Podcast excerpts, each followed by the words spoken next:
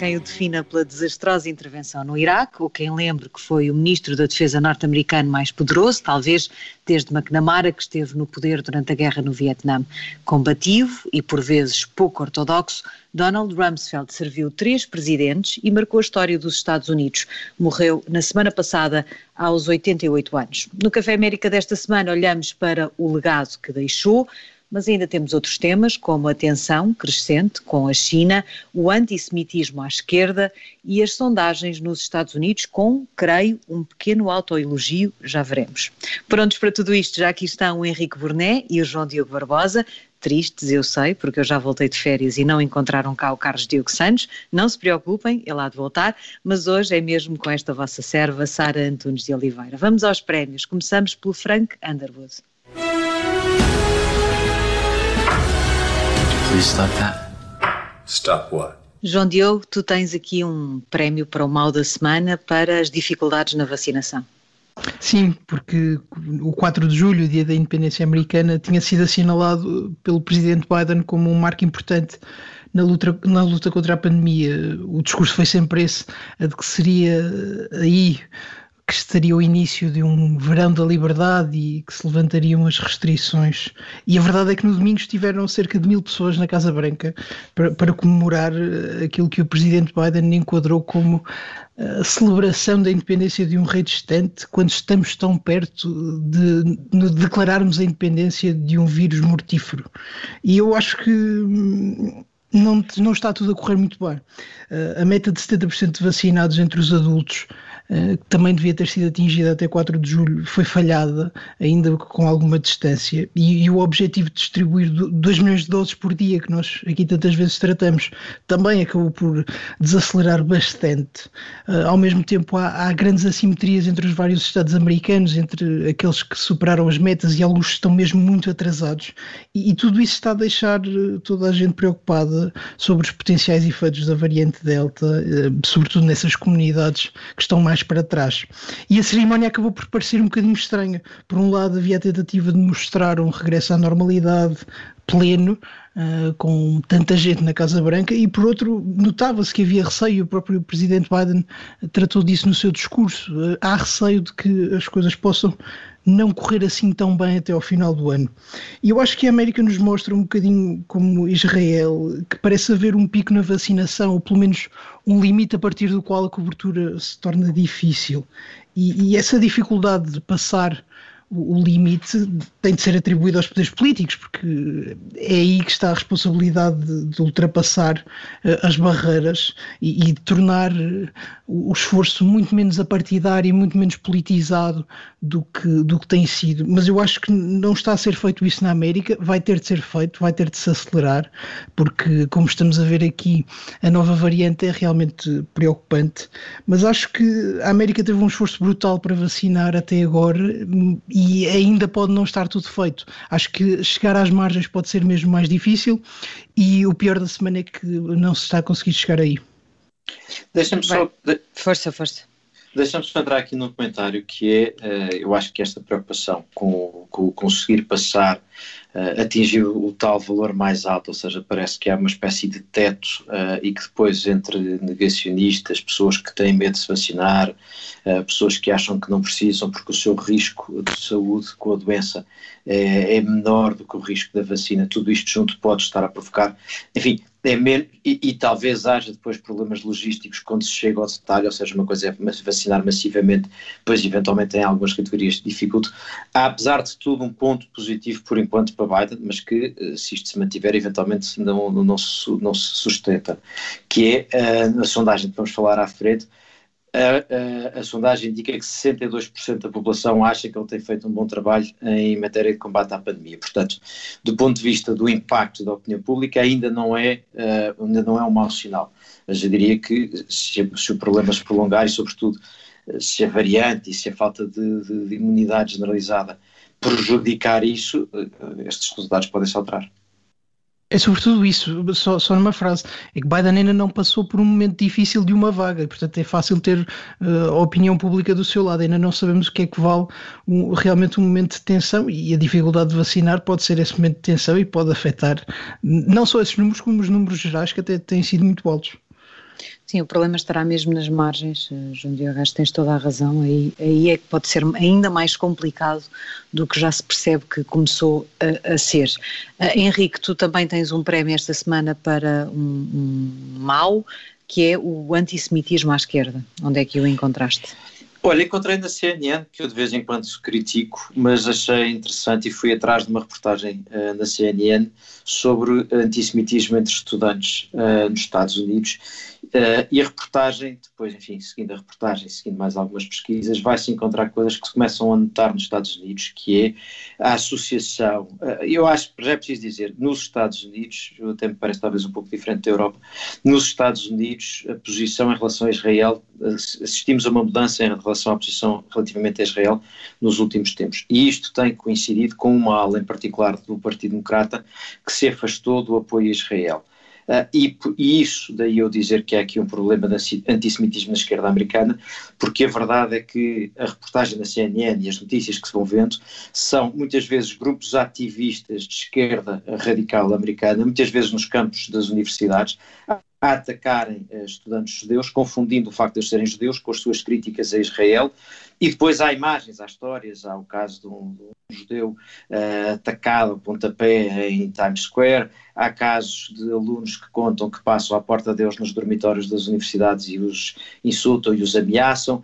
E há aqui um crescente. E o problema é que este crescente tem uma correspondência na política americana, porque há, começa a haver dentro do Partido Democrata, em particular, há uma, há uma, uma congressista, uh, Ilana Omar, que já se falou muitas vezes aqui há, uns, aqui há, uns, aqui há dois anos e tal, uh, Trump foi bastante ofensivo com ela e outras, mas neste caso, esta congressista, que é de origem somali, mas é, mas é congressista do Minnesota, tem sido chamada por várias vezes pelos seus colegas democratas também a retratar-se em declarações que tem feito, a mais recente durante o conflito entre Israel e o Hamas. Foi precisamente quando ela mostrou tudo e, e disse que o que o Hamas, o que os Talibã, o que vários outros, o que os Estados Unidos uh, e Israel fazem é tudo criticável e, portanto, pôs tudo, uh, equiparou tudo. Isto, de facto, um discurso deste de uma congressista é grave e ajuda a inflamar este género de reações que são perigosas. Isto é, não, não deixa de ser perigoso só porque algumas pessoas discordam do que se passa com Israel,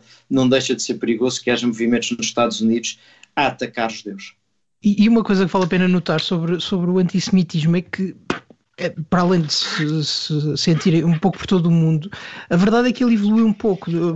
Há umas décadas era um antissemitismo baseado numa espécie de ansiedade económica e que vinha até do marxismo, que tem tradições, infelizmente, nesse aspecto, mas que agora é muito mais uh, sobre uma forma de, de confundir um, a oposição ao Estado de Israel com ataques a judeus na América. E eu acho que esse é um problema até maior do que o de, do antissemitismo baseado na ansiedade económica, talvez dos anos 70 e 80, e, e, a verdade é que a congressista não, não é. Aliás, acho que o Bruno até já tem trazido bem esse tema aqui, e eu acho que a congressista não é o maior problema, o problema está mesmo nos ataques, porque a oposição política todos nós podemos discordar, mas o, o aumento de ataques que acontece tanto na América como na Europa é preocupante e tem uma ligação política muito concreta à oposição ao Estado de Israel e que ultrapassa completamente os limites do, do, debate político e do debate político que devemos ter em sociedades livres.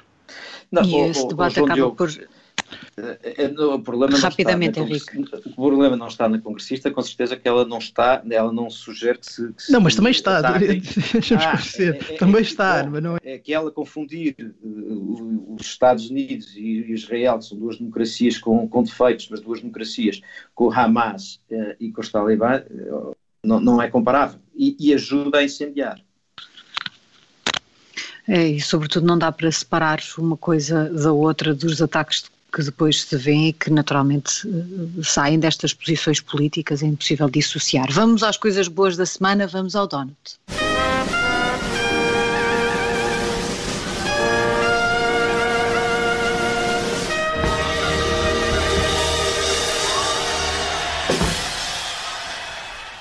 João Diogo, o teu donut esta semana é uma espécie de tudo fica bem quando acaba bem.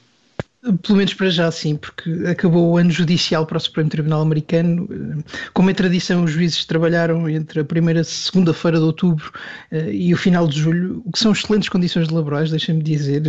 ser juiz do Supremo Tribunal Americano parece-me, para além de ser um emprego para a vida, parece-me ter excelentes condições. E este ano foi especialmente litigioso logo no seu início, com a morte de, de, Ruth Bader Ginsburg em cima das eleições presidenciais e a nomeação relâmpago de Amy Coney Barrett.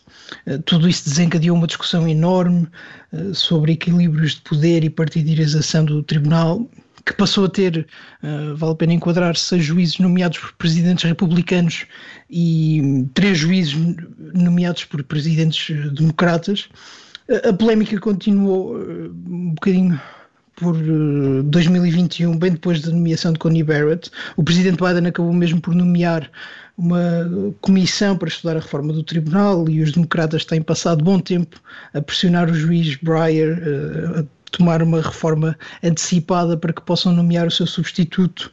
E, e tudo isso justificava, no fundo, com, com o receio de, de um tribunal que acabasse completamente fragmentado uh, e inclinado para os republicanos. Mas não foi isso que aconteceu. E agora que saíram os números e as estatísticas deste primeiro ano, a verdade é que um, os números mostram que as decisões unânimes continuam a ser a regra e que o grupo liberal até tem conseguido convencer os juízes nomeados por Trump uh, decidir com eles. E, sobretudo, o juiz Brett Kavanaugh, que foi tão polémico na sua aprovação, tem sido bastante amigo dos liberais e isso tem, tem até gerado alguma surpresa na análise americana. No final de contas, rapidamente, nos 28 casos que não foram decididos por unanimidade, os três juízes nomeados pela esquerda estiveram na maioria 13 vezes, o que é quase uma divisão perfeita. E, portanto, nesse aspecto, parece-me que foi um bom ano para o Tribunal, que teve de decidir casos importantes sobre sistema de saúde, direitos de participação política ou até liberdade de expressão, e acabou por tirar força à pressão que existia para a sua reforma, porque conseguiu encontrar pontos, conseguiu decidir de uma forma que tirou peso também às maiorias 6-3, às maiorias partidárias, e parece-me que é provável que, que este equilíbrio não se mantenha para sempre e que essas maiorias acabem por se tornar mais relevantes, mas por agora conseguiu-se fazer o mais difícil, que era assegurar a reputação do Tribunal como um órgão judicial e não um órgão político e partidário. Para este primeiro ano já está, logo vemos o que é que acontece nos próximos. Vamos acelerar. Tenho aqui também um donut uh, para uh, a criação do emprego. Em junho foram mais 850 mil empregos. Uh, havia um debate sobre o risco de as medidas de apoio, os pacotes de estímulo, desmotivarem a procura de emprego por haver muitos apoios sociais uh, que pudessem levar os desempregados a manter-se assim, acomodados. Isso não está a acontecer, pelo menos é isso que os analistas dizem destes números que surgiram agora em junho.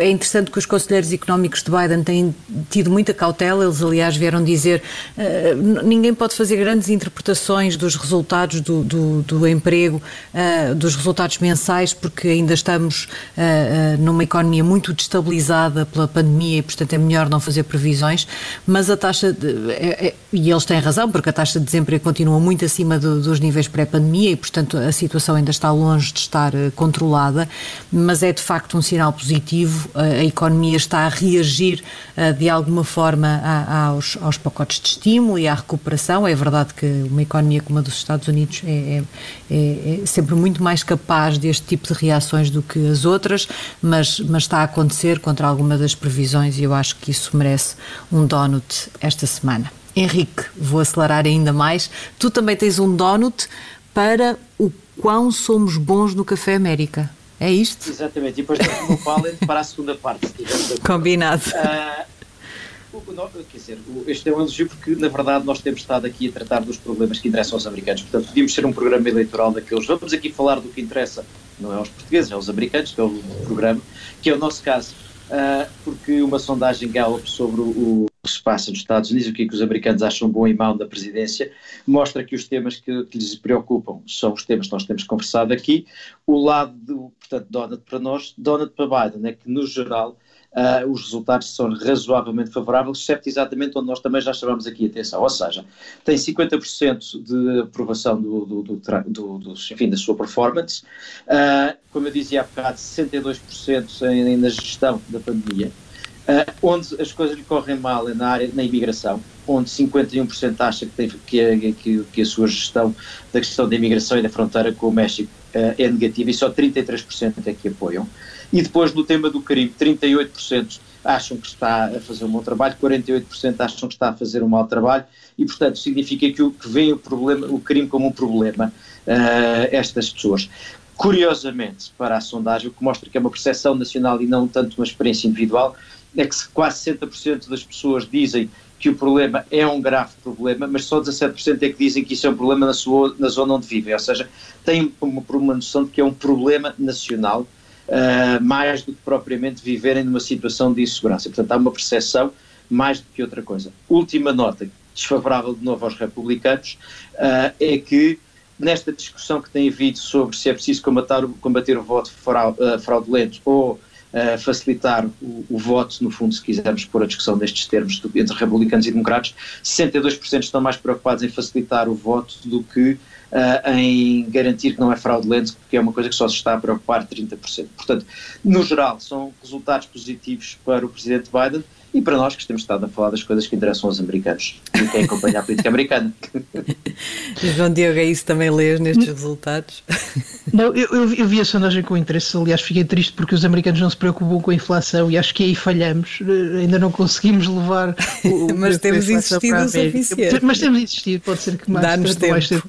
Mas a, a, verdade é que nós também temos criticado a oposição dos republicanos e estes números vêm legitimar um bocadinho a estratégia porque tem sido mesmo na, na na área da imigração e do crime que os republicanos mais têm uh, feito oposição à presidência Biden. Acho que em relação ao crime há um, uma certa injustiça porque não é exatamente competência do presidente e há aqui muito mais eh, problemas no poder local. Mas quanto ao resto, eu acho que os americanos estão uh, certos e acho que conseguem ver bem o seu país, ou pelo menos tão bem como alguém uh, tão longe o vê. E portanto, Biden vai ter de fazer alguma coisa em relação à fronteira e parece que nomear a, a vice-presidente, aliás, Kamala Harris, não tem sido uma boa escolha. Há outra coisa que dizem estas sondagens é que os americanos também não se importam quando os disparados ficam para a segunda parte. Vamos por isso deixar o Sarah Pelling desta semana para depois das notícias, à altura em que voltamos com a segunda parte do Café América. Até já.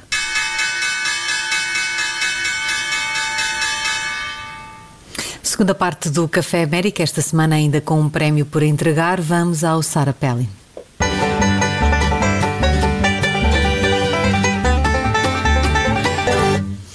Henrique, tens aqui um prémio para um disparate que é a matreirice americana no acordo sobre impostos. Gosto tanto quando os títulos são assim. Exato. Na verdade, não é tudo, só não é? americana. Exatamente, não é só americana, mas é também. Vamos começar pelo fim, se calhar é mais fácil.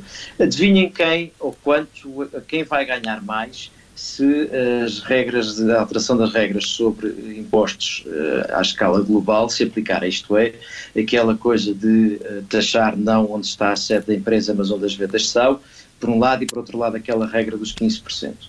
Não quem, sabem, quem mas imaginam, imaginam, imaginam quem vai ser beneficiado, é a economia, o mundo, as pessoas, enfim, as empresas bandidas vão deixar de, de fugir aos impostos. É verdade, vão, vão fugir menos. Mas quem vai ganhar mesmo são França, a Alemanha e os Estados Unidos, que vão ganhar cerca entre 6 a 15 mil milhões de dólares em, em impostos que vão arrecadar. Surpresa, não é?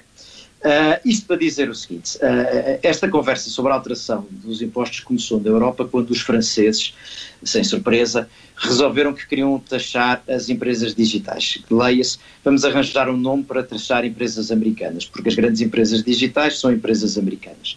Uh, e os americanos uh, vieram agora responder, sim senhor, mas não vamos taxar as digitais, vamos fazer isto de outra maneira. E, portanto, houve um esforço enorme das empresas de Silicon Valley que se têm aliado ao governo americano e a estratégia é, não, em vez de irmos para, para, para o imposto de, dos digitais, vamos, fazer, vamos acelerar então este acordo da OCDE. E, portanto, uma das maneiras é criar esta regra sobre se taxar-se onde, onde os, os, lucros são produzidos e não uh, nas sedes onde está a sede da propriedade intelectual e depois dizer aos países que têm taxas de imposto baixas, género Irlanda ou Países Baixos ou Hungria, vocês têm um limite de taxa. E o, o, que eu acho engraçado nisto é que há muita gente entusiasmada a aplaudir, porque agora finalmente as empresas vão pagar os impostos que devem, esquecendo que os verdadeiros beneficiários, beneficiários disto são estas, são estas economias e reparem uma coisa: a Alemanha este ano, último ano, investiu 6% do seu PIB para responder à pandemia. Investiu dinheiro público. Precisa de ir buscá-lo a algum lado, porque a Alemanha gosta certo. de contas certas. E, portanto, eh, vai, é ali que o vai buscar. E os americanos também. Mas a, a verdade é que. o Bruno Cardoso Reis para defender os impostos, não é? Não, mas mesmo para alguém como o Bruno, que gosta imenso de impostos então, e por isso estava sempre a pagá-los. As duas lições que, que, podemos tirar deste acordo é que, primeiro, não é muito dinheiro, não é muita receita.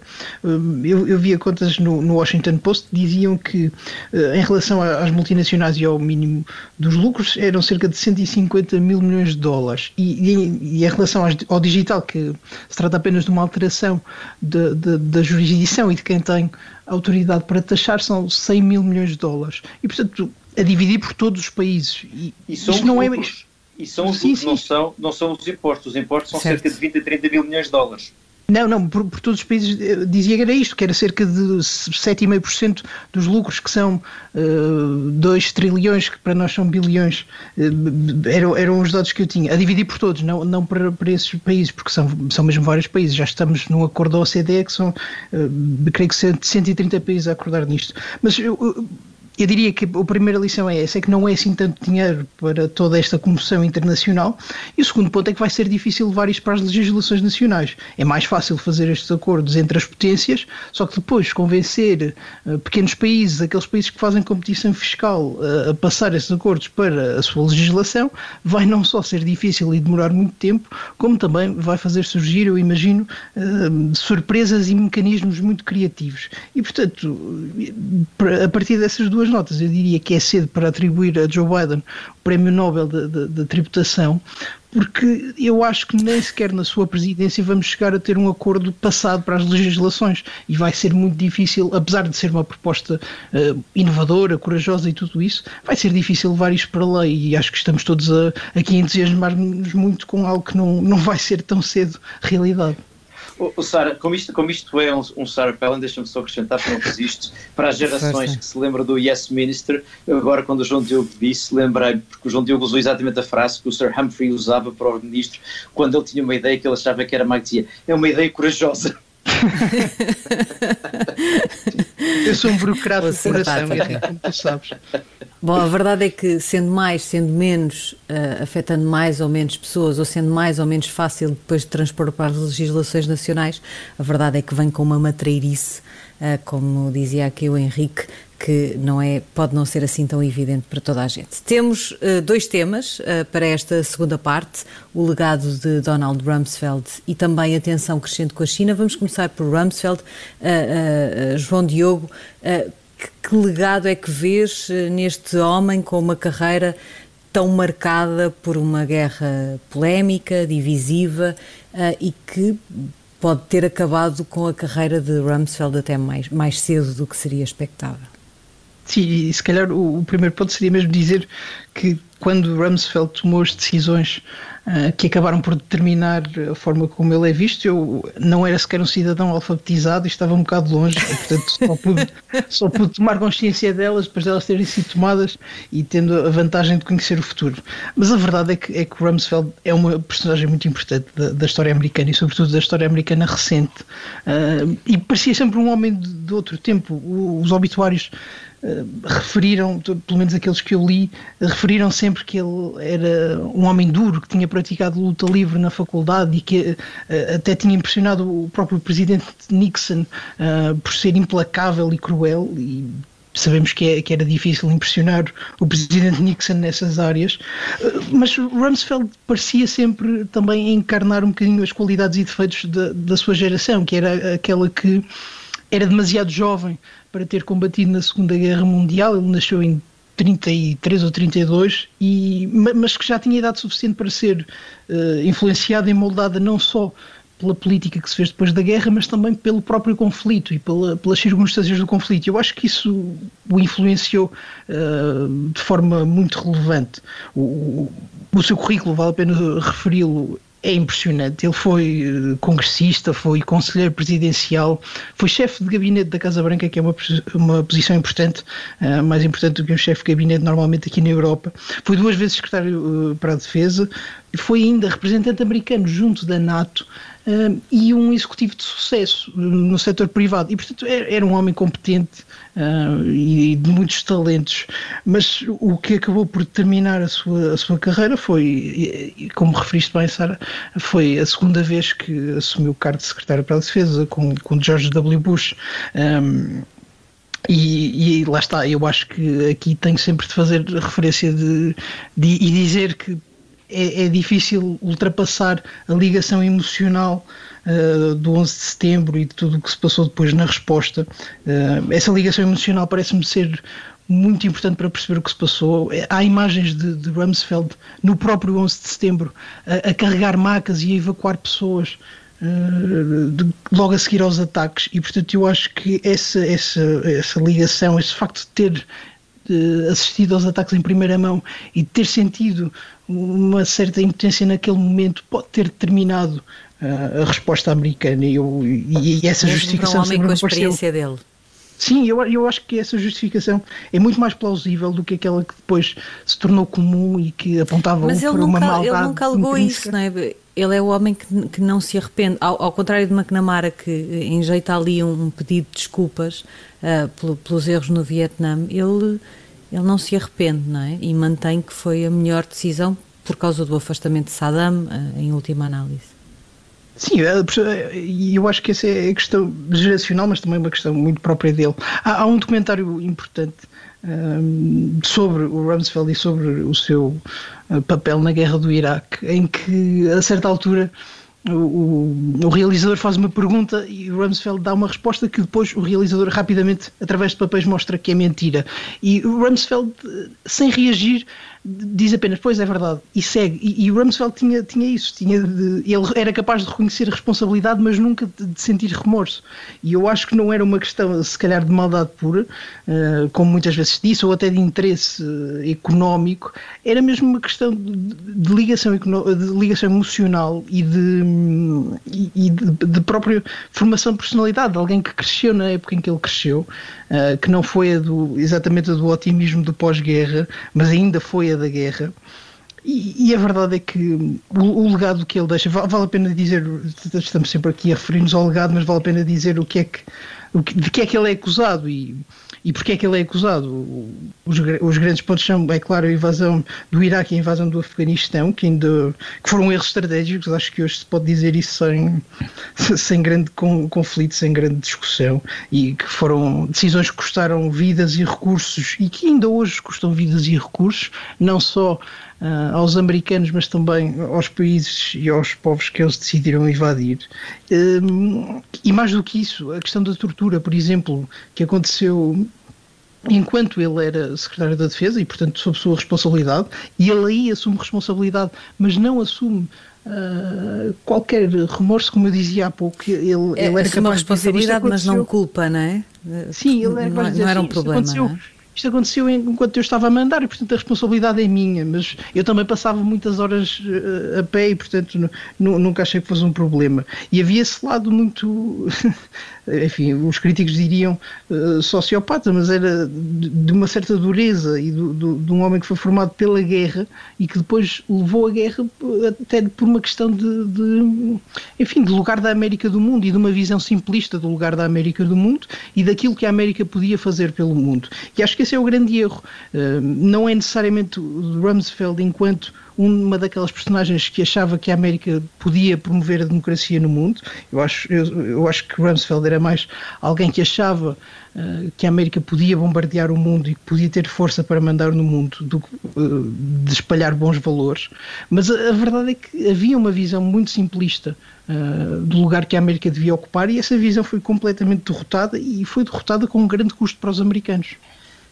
Sara, entrando aqui nesta conversa, eu diria que acho que é preciso ter presente duas coisas. Primeiro, uh, uh, de facto, o, o, os obituários do Rumsfeld são de uma violência raras vezes vista, não é?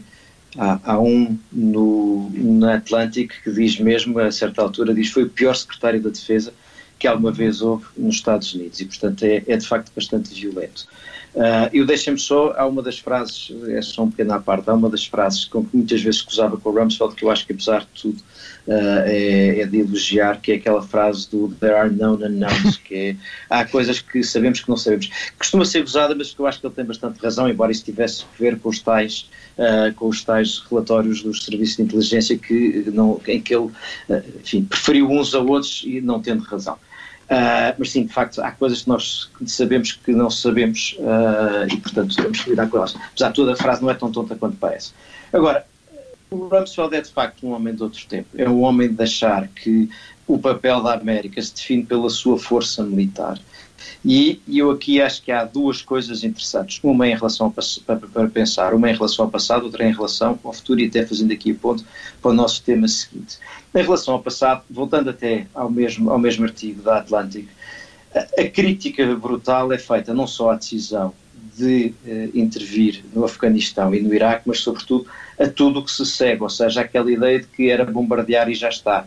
Uh, aliás, uma das frases que, que, é uma discussão muito da época e que se mantém, é, é, a ideia de que ele acreditava na mudança dos regimes, mas não no, no ideia de reconstruir Estados. E o que aconteceu àquela época foi uma resposta ao 11 de setembro, que, por um lado, foi ao Afeganistão à procura dos Talibã e à procura da Al-Qaeda, uh, e pelo caminho uh, fez a invasão do Afeganistão. E agora os americanos estão de saída e nós temos perfeita noção de que o problema fica lá e é um problema enorme uh, que vai da instabilidade regional a não saber o que é que vai aparecer ali, até ao pequeno detalhe de que levanta problemas aos afegãos que colaboraram com os americanos e que agora vão ficar expostos à vingança. E, portanto, esse, esse, esse é um dos lados da história. A outra questão, talvez mais central, é a do Iraque. Porque é preciso dizer, a intervenção no Iraque foi feita a pretexto uh, de um, de, da prova de existência de, massas, de armas de destruição massiva que não havia. Uh, e isso levantou, aliás, vários problemas. Se nos lembrarmos, uh, o Colin Powell foi às Nações Unidas apresentar relatórios que mais tarde veio pedir desculpa por ter sido ele próprio enganado. E isso justificou a intervenção do Iraque. Mas na cabeça, aquilo que me parece que estava, e é este o ponto do regime change, é que na cabeça de Rumsfeld, na verdade, o que estava era: é-me indiferente o pretexto, nós temos é que dar cabo uh, do Saddam e isso tem que servir de exemplo para a região. É verdade que, em parte, serviu para alguns, por exemplo. Uh, Gaddafi, assim que viu os bombardeamentos uh, no Iraque, mudou de atitude e a Líbia mudou de atitude completamente naquele momento e, deixou, e, e percebeu que o risco que corria era grande. Mas do outro lado, o resultado do que aconteceu no Iraque, para além de todas as tragédias que nós temos assistido, é que do ponto de vista do equilíbrio geopolítico, aquela tensão que havia entre Iraque e Irão desapareceu e o Irão ganhou claramente esse conflito. Ou seja, o maior beneficiário da intervenção militar americana no Iraque acabou, do ponto de vista geopolítico, acabou por ser o Irão, que era tudo o que não se queria. Uh, e, portanto, é até por aí... mais desastroso é o desfecho mais desastroso de todos, porque cria esse problema e, portanto, muito do que nós estamos a assistir agora tem que ver com isto. Agora, há aqui duas coisas que eu acho que tem que se ter presente para olhar para o futuro. Primeiro, é fácil uh, olhar agora e dizer nada disto se devia ter feito, sendo que haverá quem diga, eu já na altura dizia isso, mas é preciso perguntar o que é que se devia ter feito na altura, então, o que é que era melhor ter feito a seguir ao 11 de setembro, o que que teria dado melhores resultados, porque temos que ter essa noção. Segunda questão, há uma coisa que nos parece uh, óbvia, e isso liga talvez com a nossa conversa seguinte, que é o próximo conflito uh, que está em preparação uh, e que está em tensão crescente, que é com a China, não pode ser pensado nestes termos. e quando eu digo nestes termos, estou a pensar que nós tivemos durante a Guerra Fria guerras por proxies e tivemos nesta altura do Iraque não havia outra potência no mundo e, portanto, os Estados Unidos castigavam diretamente quem os ameaçava. Esse mundo acabou e, portanto, o mundo onde o Rumsfeld pôde fazer o que fez, independentemente de se achar mal, de qualquer maneira, o mundo onde foi possível fazer aquilo já não existe.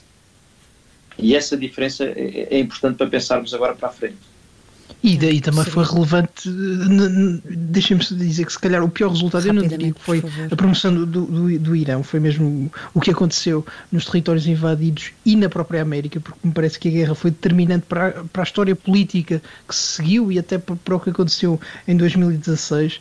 E como não tem mais certo, tempo, nós estávamos só... a falar mais de, de, estratégia de guerra. Não, de estratégia... Eu, eu, tive, eu, tive, eu tive cuidado de dizer a pior, a pior coisa em termos de geopolítica.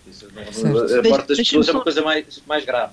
Deixem-me só acabar com, com o, o, título do obituário que eu, que eu mais gostei, que veio do Onion, que é um jornal satírico, e dizia apenas arma de destruição maciça encontrada morta aos 88 anos. E acho que, no fundo, é essa a imagem que fica de Rumsfeld, e é pena, porque até a sua segunda missão eh, como secretário para a defesa, ele era visto como um homem muito competente, um modernizador e uma pessoa muito inteligente. E acho que também aí está uma lição sobre o legado que deixamos. Bom, já só temos três minutos, eh, ou coisa que o valha para ainda tocarmos aqui um outro tema neste Café América desta semana. Eh, Henrique, como é que nós devemos olhar para um momento de tensão crescente com a China e como é que devemos olhar para uma, para um, do lado dos Estados Unidos para um encontro entre Merkel, Macron e Xi Jinping? Uh, em que Xi Jinping uh, pede uh, aos países europeus e às grandes potências europeias que olhem para as empresas chinesas e para o capital chinês sem preconceitos e com transparência. Coisa que me parece que alguns líderes europeus estão bastante disponíveis para fazer. eu diria que acho que nós, para percebermos o que é que se vai estando a passar à nossa frente, eu acho que há três pontos interessantes. Um quarto, talvez seja este que estás a dizer. Uh, o primeiro, isto não é cronológico, mas em termos de impacto, é olhar para o discurso do Xi Jinping nos 100 anos do Partido Comunista Chinês e talvez destacarmos aquilo que ele disse sobre o que, que o, quem se opõe à China há de experimentar e que incluía sangue e bater com a cabeça e muralhas, muralhas de aço.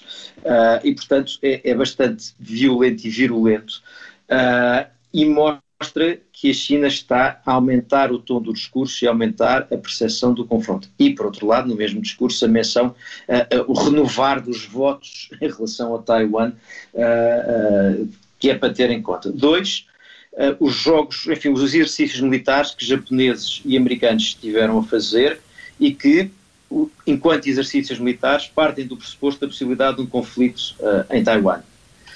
E depois, uh, uma mensagem recente do, dos Estados Unidos, do, do, enviado dos Estados Unidos para a Europa, ou do responsável do, do, Departamento de Estado para a Europa, que veio dizer aos europeus estar a lá de fazer o alargamento, uh, porque estão a chegar influências perigosas aos países do futuro alargamento. Está ele a pensar tanto na Rússia como também na China. Ora, ele não disse, mas imagino que ele tivesse dito, a propósito, estamos preocupados com esse telefonema e com o conteúdo dessa conversa. E eu acho que este é o cenário em que nós estamos, ou seja, um, americanos crescentemente preocupados com o confronto cada vez, tensão cada vez maior, já se fala na dimensão militar deste confronto, do, os americanos preocupados com o que acham que é a placidez europeia e uh, parece os europeus sensíveis aos argumentos comerciais. Eu acho que este é o retrato e é um retrato que é preocupante. E, e a propósito disso, é, é, importante notar como a Europa construiu a sua estratégia em relação à China a partir dos argumentos comerciais e como os Estados Unidos está a construir a sua a partir do argumento político. Isto é, o que Biden tenta dizer é qualquer coisa como, bom, não é só a China que consegue fazer grandes coisas, também a democracia americana consegue competir, consegue ter um modelo capaz um, de fazer grandes obras e ter grande prosperidade.